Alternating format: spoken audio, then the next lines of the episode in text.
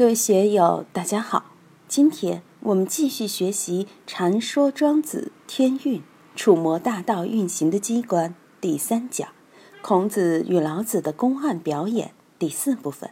让我们一起来听听冯学成先生的解读。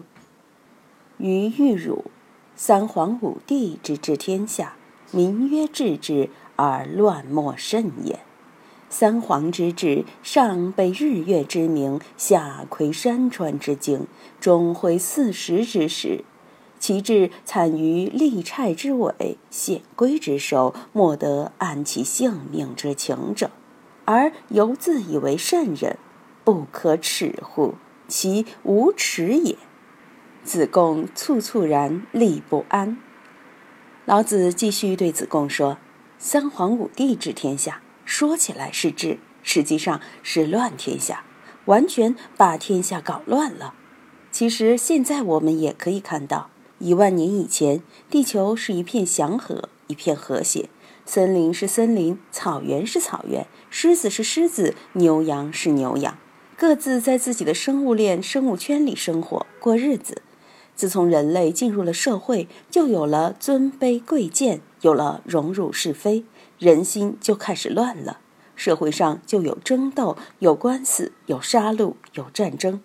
整个人类的历史，我们认真看一看，真是充满了血腥味啊！再看，有了人类的科学技术、商品经济，地球就遇上麻烦了，自然生态环境是快速恶化。以我国来说，以前黄土高原的森林覆盖率，据考证，差不多是百分之六十至百分之七十。现在有多少？二十世纪五十年代有部电影《鄂尔多斯风暴》，展现的场景是内蒙古西部靠近宁夏的地方。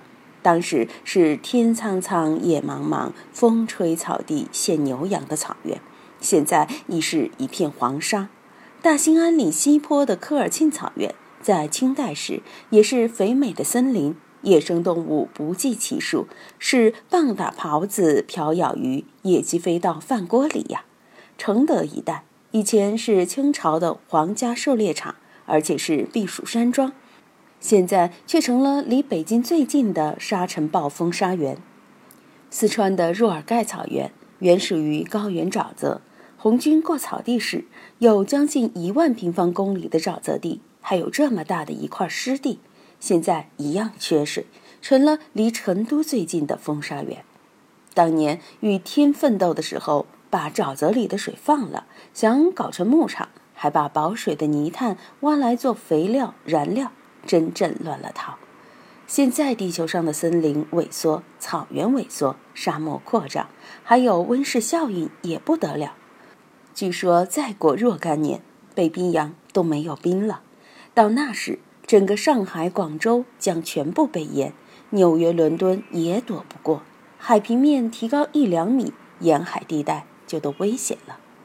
的确，有人类社会以来，名曰治之，而乱莫甚焉。霍金在他网站的问吧里提了个问题：一百年以后，地球人如何过日子？有几十万个回帖，各种说法都有。最后，霍金说。我建议人类移居到火星或其他星球，地球没法待了。人类社会仅仅这么几千年，就把地球这个母亲毁了。这些问题几千年前道家就看到了。道家思想认为，人欲膨胀，科技膨胀，祸害是无穷的，这是有道理的。所以，现代西方社会把老庄奉为了绿色环保主义的开山鼻祖。人类该怎样面对这样的问题呢？不能回避，不能闻过是非。现在讲可持续发展，讲和谐，人类的进步必须解决这个问题，不然这种慢性自杀就止不了步。三皇之治，上备日月之名，下窥山川之经，中挥四时之势。其志惨于利虿之尾，显龟之首，莫得安其性命之情者，而犹自以为圣人，不可耻乎？其无耻也。这里，老子用了非常尖刻的语言来批评三皇五帝治天下。他们的治天下，从上面说违背了日月运行的天道规律；从下面说，损害了山川原野的自然状态。俗话说：“山川养人嘛。”万物繁衍都离不开山川之精，人为破坏，不是自己给自己找麻烦吗？从中间说，又毁坏了四时之师，把春夏秋冬都搞乱了。现在无所谓四时了，大楼里有空调，而四季如春，随时都可以吃到各时令蔬菜，反季节的蔬菜多得很。这的确是人类社会带来的一些现象，其志惨于利虿之尾。这种智慧比蝎子的毒尾巴还可怕，其对人类的毒害远远超过蝎子尾巴。显规之兽，莫得安其性命之情者。没有规矩的野兽就是显规之兽。其实野兽也有规矩，狮子、老虎、牛羊、羚鹿也是饿了才去吃，吃饱了也就算了。狮子、老虎吃饱后不会去欺凌其他动物。不会滥杀无辜，不会去浪费资源，是很守规矩的。而人类为了追逐利益，谁会去守规矩呢？我们看国内的山野，有多少被搞得一塌糊涂？为了自己的利润，根本不管国家的法规，不为子孙后代着想。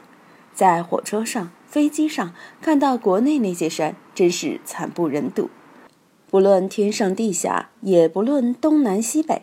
各地对自然的毁坏真是惨不忍睹，疯狂与掠夺性的开发，根本不管环境，不管子孙后代，到哪里去找规矩？所以显规之兽，莫得安其性命之情者，使得万物都没有安身之处，无法安置性命了。兽都没有地方安身了，十四亿人又怎么安置？非洲那些处于战乱的国家和人民怎么安置？如果这些人还犹自以为圣人，不可耻故，简直是其无耻也。老子在这里简直是破口大骂了。面对这一切毫不客气，你们还标榜自己是圣人，简直不知羞耻，太可耻了。我们有时觉得自己冠冕堂皇、义正辞严，其实都是自己带了一块遮羞布，在那里自吹自擂而已。所以还是庄子厉害。他可以把一切人的面子、文化的面子、种种的遮羞布一把给你扯了，毫不客气把整个人类社会的弊病、人类文化的弊病揭露出来。实际上，人类自己给自己埋了很多定时炸弹。人类文明的发展就是人类灭亡倒计时的开始。两千多年前，庄子、道家学者他们有这样清醒的认识，现在的生态学家也有这样的认识。但比庄子晚了两千多年，道教学说因其传承的渊源以及庄子特殊的感悟，得出了这个结论。这里，庄子借老子批判子贡，发表了这一番议论。子贡被骂了一通后，就像受到棒喝一样，猝猝然立不安，很惊恐的站着，很惭愧不安。今天就读到这里，欢迎大家在评论中分享所思所得。我是万万，我在成都龙江书院为您读书。